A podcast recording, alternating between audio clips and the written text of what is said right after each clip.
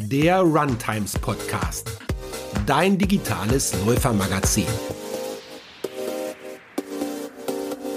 Ja, herzlich willkommen zur neuen Folge. Wir haben heute ein wunderbares Thema, nämlich der beste Sommer meines Lebens. Wie trainiere, wie esse und wie regeneriere ich am besten in der warmen Jahreszeit? Ja, das ist unser Thema heute und wir haben genau den richtigen Gast dafür, den Ernährungswissenschaftler und Triathleten Dr. Georg Abel. Ja, schön, dass du da bist, Georg.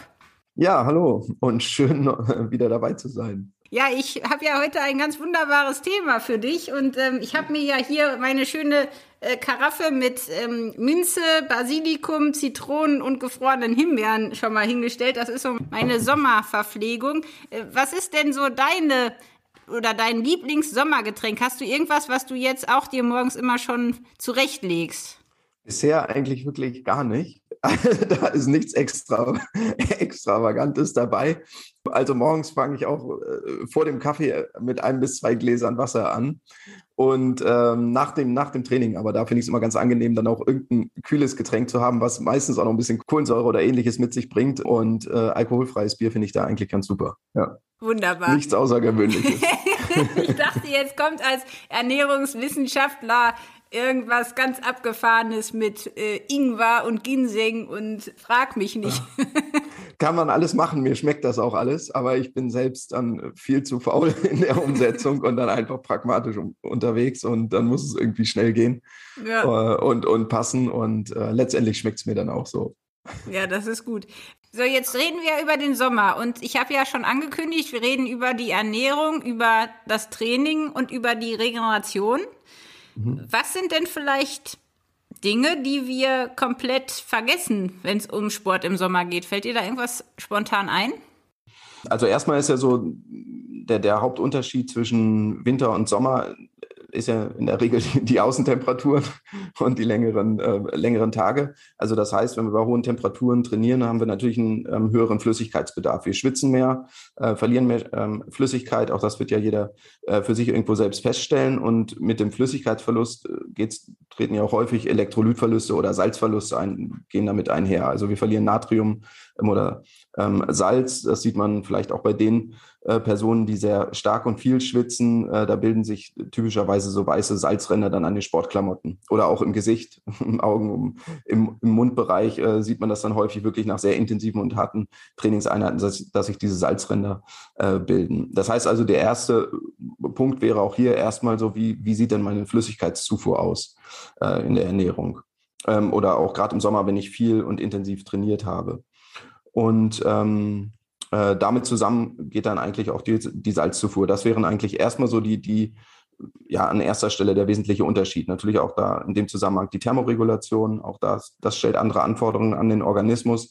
Aber was jetzt den Energiebedarf angeht, ähm, wenn sich jetzt am Training nicht viel ändert zu den Zeitpunkten ähm, und äh, was den Nährstoffbedarf angeht, der äh, unterscheidet sich dann ja nur, äh, ja, vielleicht im Rahmen der, der, wenn man es jetzt die Ernährung an das Training anpassen möchte, ähm, an den Trainingsintensitäten, Trainingsvolumen, dass da vielleicht der Energiebedarf insgesamt etwas höher ist, damit auch der Bedarf an den Mikronährstoffen. Aber den wesentlichen Unterschied würde ich jetzt als erstes ähm, auf, die, auf die Flüssigkeitszufuhr beziehen. Ja. Wie ist es denn mit dem, mit dem Thema Salz? Also ich finde das ehrlich gesagt immer ein bisschen schwierig. Ich weiß, dass ich zum Beispiel nicht viel schwitze, also habe ich noch nie. Mhm mein Mann, der schwitzt so stark, dass ich immer denke, das ist gar nicht möglich. Der kann gar nicht so viel trinken und so viel Salz zuführen, wie der da verliert. Das ist ja sehr unterschiedlich. Mhm. Und ich habe das Gefühl, dass viele gar nicht genau wissen, wie viel Salz sie eigentlich brauchen oder wie viel Salz irgendwie sie ja auch wieder ausschwitzen. Und man sagt ja auch immer, zu viel Salz ist genauso schlimm wie zu wenig. Und wie würdest du damit umgehen? Oder was sollten wir uns da vielleicht mal ja. an äh, ja, Ratschlägen einholen? Also jetzt erstmal kann man natürlich hingehen und sagen, man kann ja auch erstmal individuell gucken. Du hast jetzt gerade gesagt, dein Mann schwitzt sehr viel, bei dir ist weniger.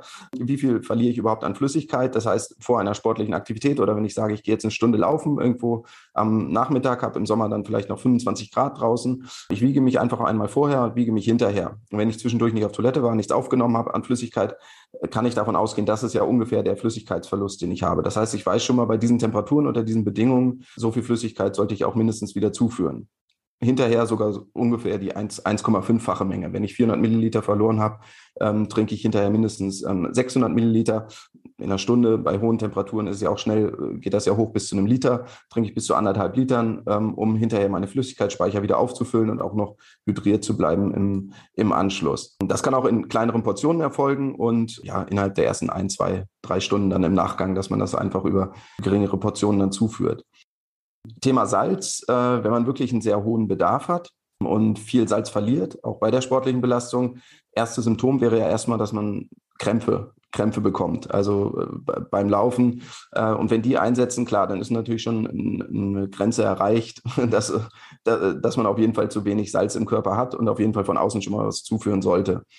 Ansonsten ähm, gibt es mittlerweile auch von verschiedenen Anbietern so Teststreifen, dass man testen kann, wie viel Salz oder Natrium verliere ich denn eigentlich. Das, man kriegt, klebt sich einen Klebestreifen auf die, auf die Haut, macht damit dann entsprechend Sport, kann das dann auswerten lassen und äh, bekommt dann eine entsprechende Empfehlung, wie viel Natrium das ist und das kann man dann hochrechnen auf die Menge Salz oder bekommt direkt Empfehlung, wie viel Salz man zuführen sollte als Richtwert. Hast du das mal ausprobiert? Ich habe selbst noch nicht so genau ausprobiert, aber ich bin soweit also für mich auch eher ein geringerer Salzverlierer, komme aber ganz gut mit der Menge Salz hin, die ich jetzt immer zugeführt habe, gerade bei Langzeitausdauerbelastung. Und als Richtwert kann man so sagen, in der Größenordnung zwischen 400 und 800 Milligramm ähm, äh, Natrium, was, was man so verliert. Das wäre jetzt so für den, oder übersetzt in Salz, ein bis zwei Gramm, was man auf ein Liter Wasser dann zuführt.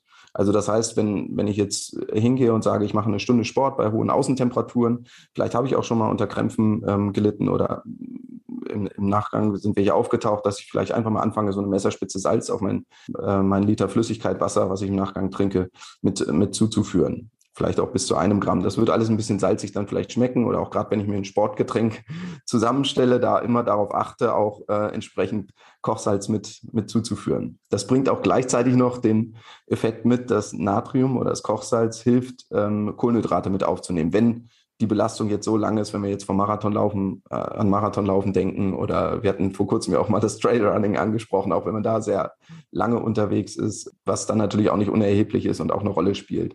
Und je länger ich natürlich irgendwo unterwegs bin, desto eher kann ich auch die Salzzufuhr an der Stelle etwas ähm, nach oben schrauben. Ich finde das total witzig. Ich habe echt noch nie dokumentiert, wie viel Salz ich zu mir nehme. Also ich mache das halt nach Gefühl. Ich salz auch nicht, ich mag auch nicht so viel Salz. Also wie gesagt, wenn ich das mit anderen Menschen in meinem Umfeld vergleiche, denke ich immer, wie kann man so viel ja. Salz essen? Also ich finde das widerlich. Aber ich, vielleicht habe ich auch gar nicht genug Salz. Also bis jetzt hatte ich noch keine Krämpfe. Vielleicht ist das noch.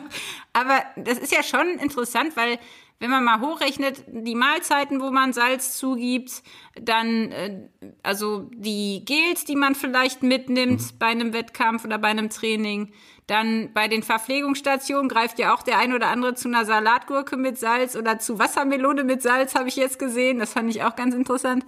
Äh, das heißt, ich esse ja auch bei den Mahlzeiten Salz und ich rechne ja da meistens jetzt nicht genau aus, wie viel Gramm ja. ich da benutze. Ne? Nee, das ist auch kaum möglich. Also im, in der allgemeinen Basisernährung braucht man sich in der Regel auch keine Gedanken zu machen, dass man zu wenig Salz aufnimmt. Eher das Gegenteil, dass man zu viel aufnimmt, weil Salz natürlich auch versteckt ist ähm, in vielen Lebensmitteln. Allein wenn ich anfange an äh, Getreideprodukte aufzunehmen, also jetzt Brot oder Backwaren und in, in, in jeder normalen Mahlzeit wird in der Regel viel zu viel äh, Salz so aufgenommen. Von daher würde ich da auch jetzt gar nicht hingehen und sagen, empfehlen, äh, jetzt nochmal extra nachsalzen. Das war jetzt wirklich so auf den Sport bezogen ähm, und auf vielleicht sportliche äh, Wettkämpfe, äh, die man, die man plant, die im Langzeitausdauerbereich stattfinden, äh, dass man neben der Kohlenhydrataufnahme, neben der Flüssigkeitsaufnahme einfach nochmal darauf achtet, okay, wenn ich jetzt gerade auch bei hohen Temperaturen zu viel trinke und mich quasi überwässer, kann das ja auch mit gesundheitlichen äh, ja, Einschränkungen oder Gefahren sogar zusammen, äh, zusammenkommen,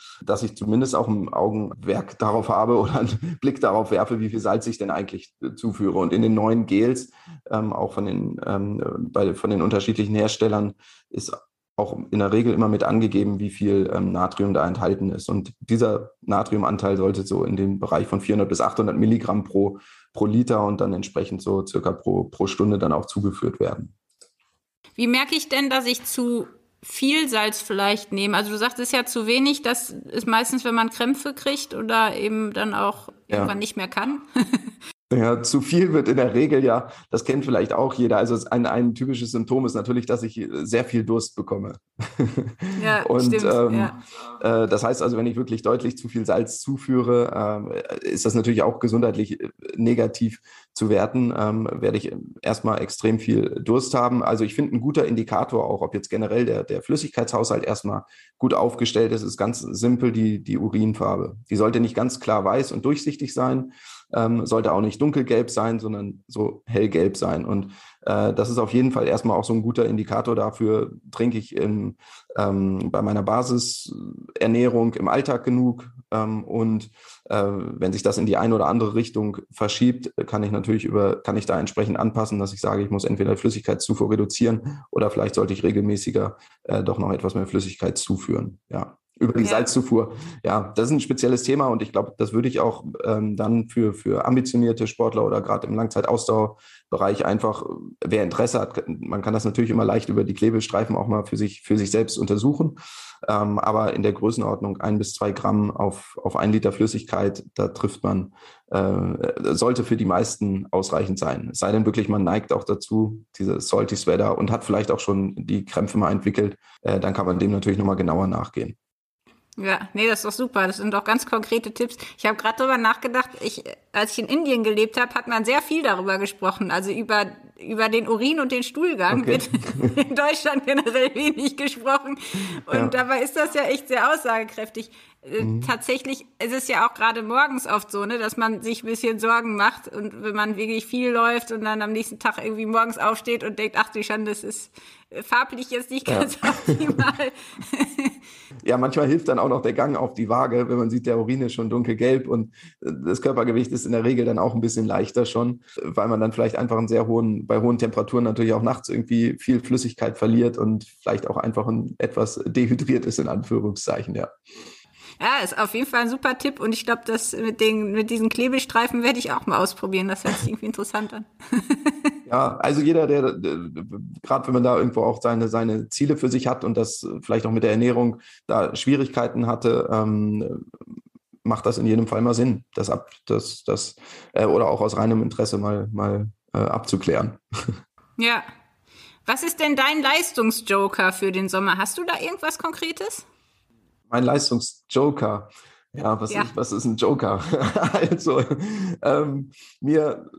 Ja, Isst du vielleicht tonnenweise Spargel jetzt oder Erdbeeren? Genau, okay, also auf die, auf die Ernährung auch bezogen. Also ich halte mich da wirklich auch, ja, wie du sagst, an sehr saisonales, regionales Essen. Also ich liebe Spargel und Erdbeeren, ähm, also auch gerade in der Kombination in Form von einem, ähm, von einem Salat kann man das ja eigentlich sehr gut, sehr gut unterbringen. Und ähm, dadurch, dass es natürlich zeitlich auch irgendwo begrenzt ist, finde ich das eigentlich sehr, ja, eigentlich eine super, super Mahlzeit. Würde jetzt nicht sagen, dass das ein, ein Leistungsjoker ist. Auch da, ich äh, mache meinen Haferflockenbrei eigentlich morgens ein bisschen anders als im Winter. Statt dem Winterobst kommt das Sommerobst dazu. Also ja, wirklich schwerpunktmäßig dann die ähm, ähm, Beeren eben, also Erdbeeren oder äh, Heidelbeeren, Himbeeren, äh, die ich gerne dazu tue. Und ähm, auch da mit dem Joghurt Quark äh, zusammen. Ich bin einfach absoluter Haferflocken-Porridge-Fan und ähm, halte das eigentlich immer sehr pragmatisch, einfach langweilig. Von daher kein, kein extravaganter Joker an der Stelle. Ähm. Ich habe schon gedacht, wahrscheinlich isst du kein warmes Haferporridge genau. am Morgen, sondern irgendwie äh, ein kaltes. Ja, ja, wenn ich ohne Zimt. Ja, ja, genau, ohne ohne Zimt und dann mit. Äh, aber es bleibt äh, morgens sehr sehr gerne bei den äh, bei den Haferflocken. Ähm, was jetzt, äh, was ich auch sehr gerne oder vor kurzem ähm, gehabt habe, was auch wirklich sehr gut geschmeckt hat und äh, natürlich auch erstmal viel Flüssigkeit, ähm, Gemüsezufuhr ähm, mitgeliefert hat. Also alles, äh, was natürlich sowieso generell immer zu einer gesunden Ernährung gehört, ähm, ist ein ähm, ja, Melonen-Feta-Salat, den, der mir eigentlich sehr oh, gut ja. geschmeckt hat.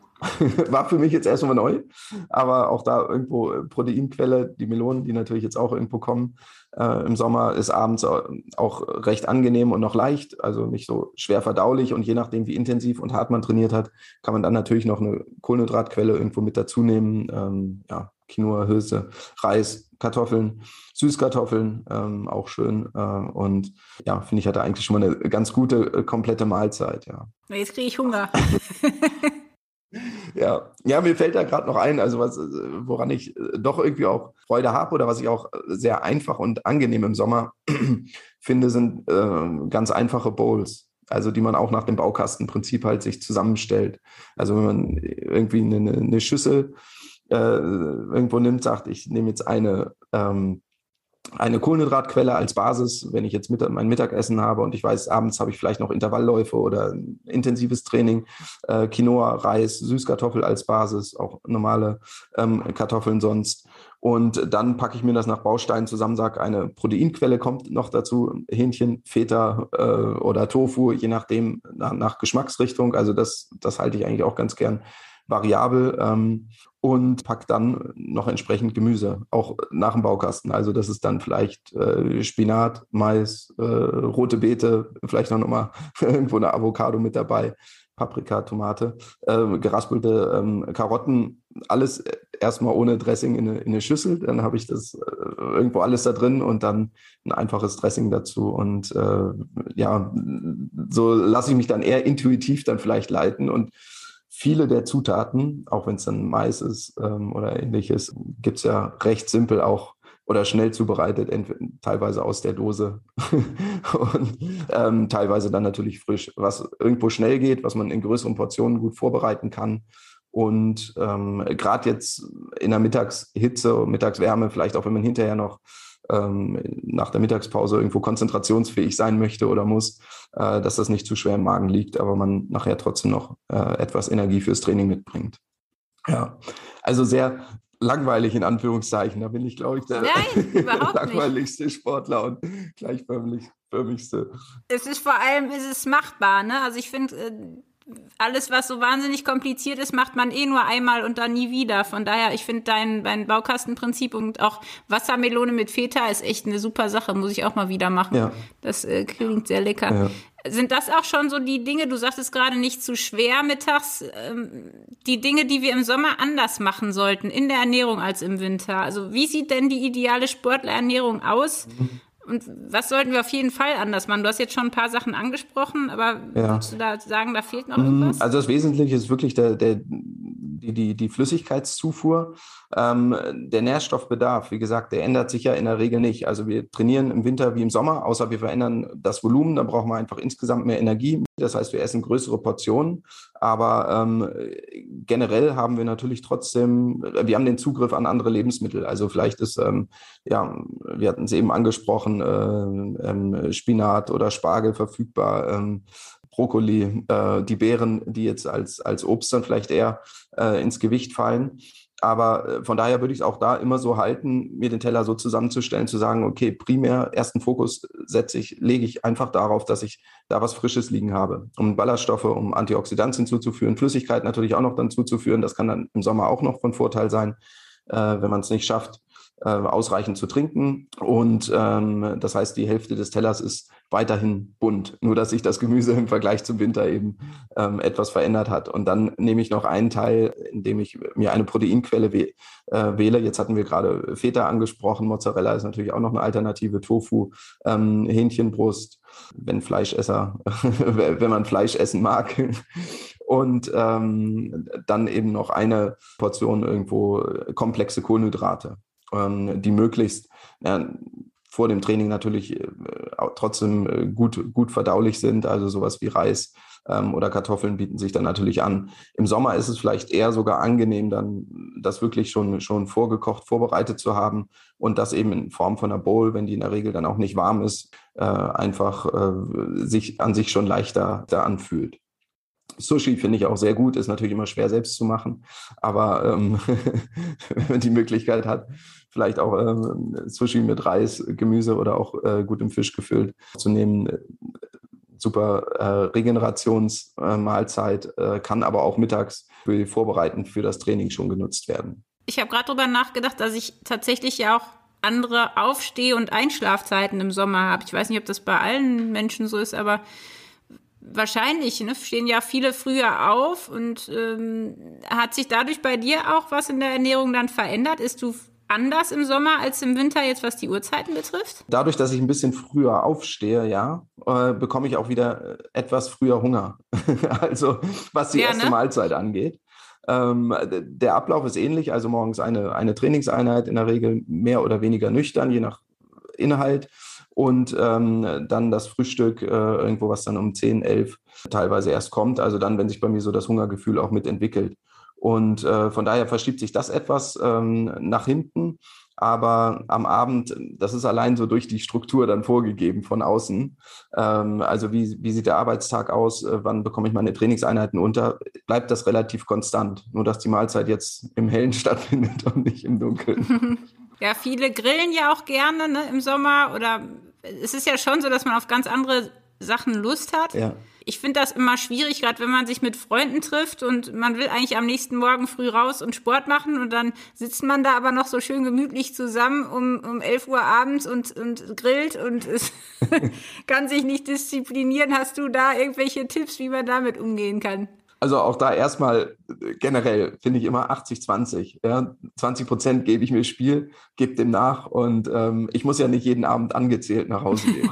und man kann ja auch ähm, äh, zum einen, also wenn das ein, zwei, zwei Abende in der, in, in der Woche sind, ähm, ist das ja in der Regel, wenn davon einer schon am Wochenende liegt, äh, erstmal in Ordnung. Spricht ja nichts dagegen, dann auch mal ein Bier zu trinken äh, oder auch zwei Bier zu trinken und vielleicht auch mal ein ähm, gutes Stück äh, Fleisch vom, vom Grill zu sprechen, das, äh, vom Grill zu essen. Das hat ja, äh, Grillen an sich ist ja erstmal nicht, nicht ungesund und gerade das Gesellschaftliche tut natürlich auch erstmal generell äh, der Erholung und dem, dem Wohlfühlen gut was natürlich sich irgendwo negativ auf die Leistungsfähigkeit auswirken kann, wenn das jetzt jeden Abend stattfinden würde.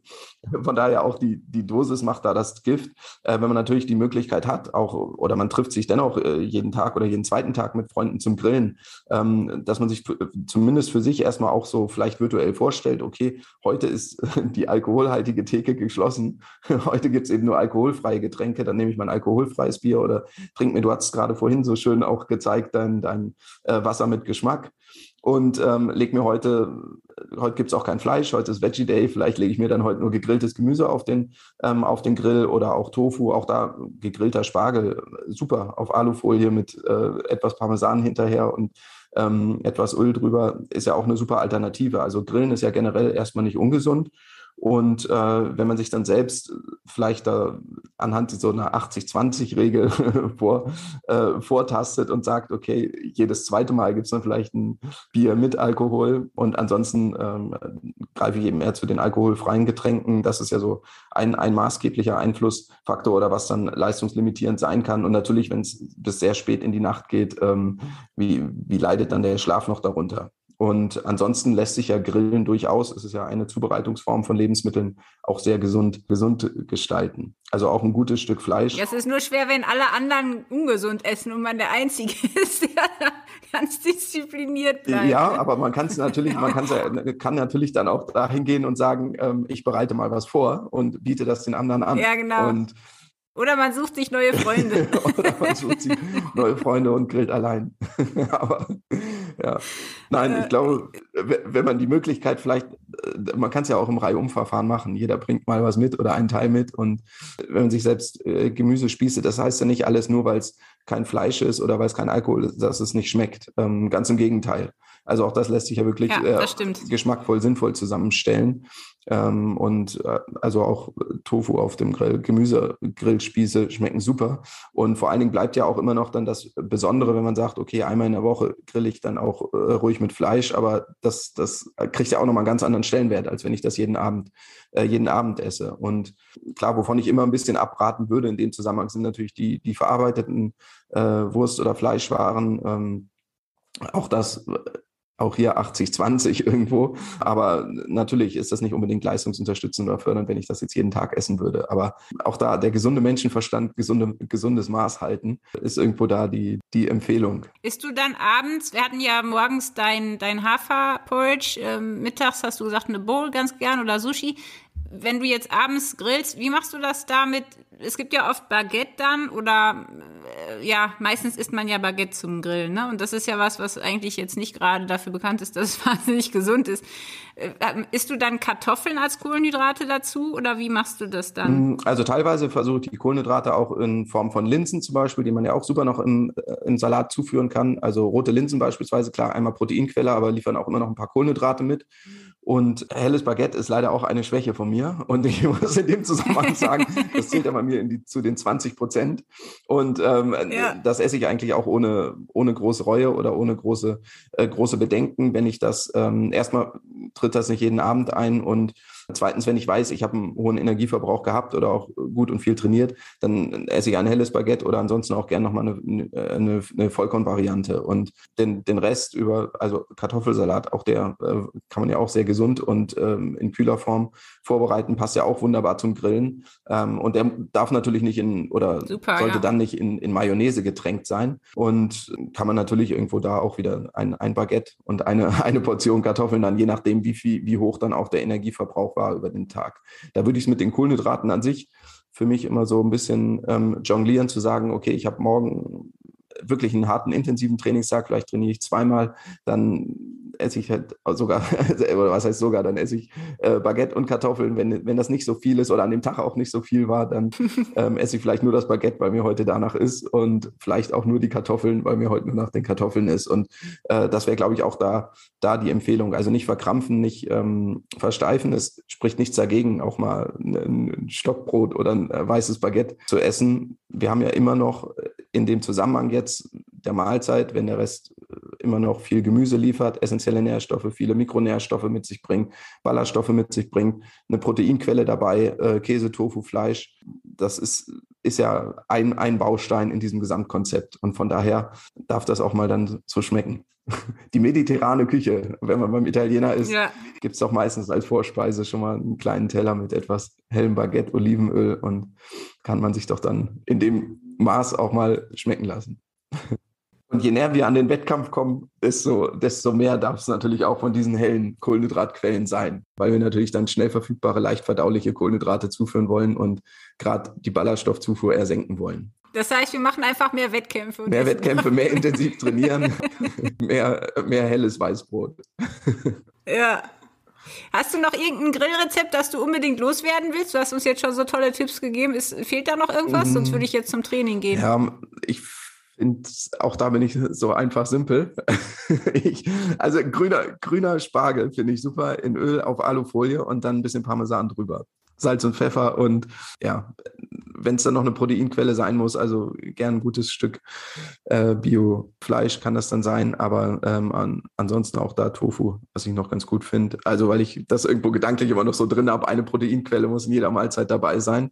Aber ähm, ansonsten, ja, grüner Spargel auf Alufolie finde ich super. Werde ich ausprobieren, auf jeden Fall. ich kriege auch jetzt Hunger, deswegen müssen wir über irgendwas anderes okay. reden, am besten über das Training. ja, Training ähm. im Sommer. Wie sieht das da aus? Mhm. Was sind so deine Erfahrungswerte? Welche Uhrzeit ist ideal zum Training und vielleicht auch welcher Ort? Ja, ja. Ähm, wenn möglich oder in den meisten Fällen, es sei denn, man ist Berufssportler, ist es ja mehr oder weniger von außen vorgegeben. Aber natürlich macht es Sinn, gerade im Sommer ähm, die kühlen Temperaturen am Morgen noch zu nutzen, wenn die Luft auch noch frisch ist äh, nach der Nacht. Und ähm, dann natürlich in einem kühlen Umfeld, sofern man die Möglichkeit hat, im Wald zu laufen irgendwo, dass man nicht der direkten Sonneneinstrahlung ausgesetzt ist. Jetzt hängt es natürlich auch immer davon ab, was ist meine Zielsetzung. Wenn ich jetzt weiß, mein Wettkampf wird irgendwo, ähm, jetzt bezogen im Triathlon, beim Ironman kommt man irgendwann mittags auf die Laufstrecke um 12 oder 13 Uhr. Das heißt, da muss ich auch irgendwie um 12 oder 13 Uhr Leistung bringen können. Das heißt also so rennspezifische Einheiten auch gerne ein oder zweimal die Woche, sofern möglich, auch dann bewusst mal äh, zu diesen Temperaturen und zu dieser Tageszeit einfach durchführen, dass man gerade dann, ähm, also das betrifft dann die, die letzten acht bis zwölf so Wochen, sage ich mal, wo man wirklich rennspezifische Einheiten ein oder zweimal die Woche hat. Ähm, indem man einmal die Ernährungsstrategie natürlich testen kann, die Temperaturen, also die Tageszeit irgendwo sich bewusst wird, wie ähm, auch da wieder das Thema Flüssigkeitshaushalt kann ja ganz anders ausfallen, als das morgens ist, wenn es vielleicht noch 10 oder 15 Grad draußen ähm, sind, die Außentemperaturen und ich laufe locker im Wald, als wenn ich bei im Renntempo äh, in der Mittagssitze laufe. Das wird einen Unterschied machen, was den Flüssigkeitsbedarf äh, angeht, Flüssigkeitsverlust und auch was die Rennverpflegung angeht. Von daher erste Wahl im Basistraining würde ich immer sagen, ähm, ruhig morgens am kühlen Ort, nicht direkt der Sonnenausstrahlung, ein, äh, Sonneneinstrahlung ausgesetzt. Ähm, Im Wald äh, bringt ja auch meistens dann auch vom Untergrund eher weicheren Untergrund mit sich aber die rennspezifischen Einheiten auch gerne, das wird ja meistens dann auch am Wochenende eher der Fall sein, ähm, bewusst in dem, äh, unter den Bedingungen, die auch am Renntag vermutlich da sein werden oder die Tageszeit. Das heißt, dann auch äh, ruhig mal in die Mittagshitze zu gehen ähm, auf Asphalt und da entsprechend die Verpflegung dann zu üben. Denn letztendlich ist das ja ein wesentlicher Faktor. Ähm, je länger die, die, die Wettkampfdauer, ähm, bekomme ich meine Ernährungsstrategie ähm, auch hin, bekomme ich es umgesetzt und bekomme ich auch die Energie dann in den Körper. Und das muss natürlich dann auch bei 30 oder 35 Grad äh, in der Mittagssitze äh, möglich sein. Und da macht es dann Sinn. Ja, und viele haben dann ja echt Probleme mit dem Bauch, ja. ne, mit dem Magen. Also ich kenne viele, die bei Hitze einfach nichts runterkriegen. Ja, genau. Und äh, essentiell wichtig, gerade dieses Thema Training the Gut, also ähm, den Magen-Darm-Apparat wirklich daran zu gewöhnen, die Kohlenhydrate unter Belastung aufzunehmen. Beim Laufen ja noch viel, viel schwieriger durch die Erschütterungen, denen wir ausgesetzt sind. Ähm, die Mahlzeiten im Vorfeld testen, ähm, also wie viel Abstand von der letzten Mahlzeit bis zu der Trainingseinheit, die irgendwo drei bis vier Stunden vorher liegt liegen sollte. Die Flüssigkeitszufuhr, das Handling auch, wie, wie nehme ich die Ernährung überhaupt auf? Trage ich sie vielleicht bei mir in einem Trinkgürtel? Ähm, dass man das wirklich sehr rennspezifisch testet und natürlich auch dann das Laufen auf Asphalt. Auch ein Marathon, wenn es jetzt ein Stadtmarathon ist, ähm, sind 42 Kilometer auf Asphalt. Äh, wenn ich das vorher nie gelaufen bin, kann es auch sein, und ich bin nur Waldboden gewohnt, ähm, dass ich da natürlich irgendwo muskuläre Probleme kriege im mhm. Wettkampf. Ja, aber ansonsten natürlich sehr schön in den, in den Morgenstunden äh, die frische Luft auszunutzen unter kühlen Bedingungen. Wenn das nicht möglich ist, äh, dann natürlich möglichst die Mittagshitze äh, vermeiden, es sei denn, es ist so eine rennspezifische Einheit. Und ich weiß, der Wettkampf findet auch zu der Zeit statt. Wenn der Wettkampf eher abends stattfindet, ähm, äh, auch da die, die ähm, teilweise die Stadtläufe oder im Sommer ähm, finden ja manche, manche Läufe ja auch irgendwo äh, Richtung Abend statt, äh, dass man dann auch versucht, zu den Tageszeiten zu trainieren. Natürlich ist da die Luft in Anführungszeichen schon mal so ein bisschen verbrauchter und die Hitze äh, wird noch äh, abgegeben vom Asphalt. Äh, und das angenehmste Gefühl am Morgen ist ja auch häufig so diese Stunde, die man dann auch teilweise für sich schon mal hat, um den Kopf klar ja. zu machen. Kann einen keiner mehr wegnehmen. Genau, ne? ja, ja. Das ist, das ist geschafft, das kann keiner mehr wegnehmen und positive Spirale kann ja ganz schnell daraus entstehen, also was Aufgaben oder ähm, Tätigkeiten drumherum noch angeht. Hm. Ja, auch für Allergiker, ne? Ich glaube ja. tatsächlich, die, die leiden ja auch besonders. Da ist, glaube ich, die frühe Morgenluft auch die gesündeste, ne? Ja. Wenn man ja, aber gerade auch noch, wenn der Morgen taut, dann das sieht man ja auch teilweise noch, wenn der äh, dann aufsteigt, das ist natürlich schon, also auch allein schon vom Gefühl, wenn man sieht, der Tag äh, beginnt, das Leben erwacht so oder man ist noch vor dem Erwachen äh, selbst unterwegs, gibt, gibt gleich ein gutes Gefühl dabei und ja. ähm, dazu profitiert man noch von den, von den äh, positiven Effekten der, der, der frischen Luft und den kühleren Temperaturen. Ja, ja, ja, auf jeden Fall. Die Seele läuft ja auch mit. Ja. Es ist auch ein ganz anderer Tag, ne? wenn man morgens direkt was macht und, und gelaufen ist und äh, die anderen, man sieht so, wie, wie müde und träge die Leute in ihren Tag starten und man selber ist so völlig ja, ja. Also, fröhlich. Abso absolut. Also und vor allen Dingen ist, ist ja auch immer so ein schönes Gefühl dabei, ich habe schon mal was geschafft heute. Und das, das trägt sich ja auch häufig äh, auf andere Aufgaben äh, oder Pflichten, die man vielleicht auch hat am Tag mit und ja, jetzt geht es zur nächsten Aufgabe, aber man ist auch erstmal, äh, hatte Zeit für sich, klaren Kopf bekommen und äh, geht gleich mit einem guten Gefühl in die nächsten, nächsten Aufgaben. Ja. Das war der Runtimes Podcast.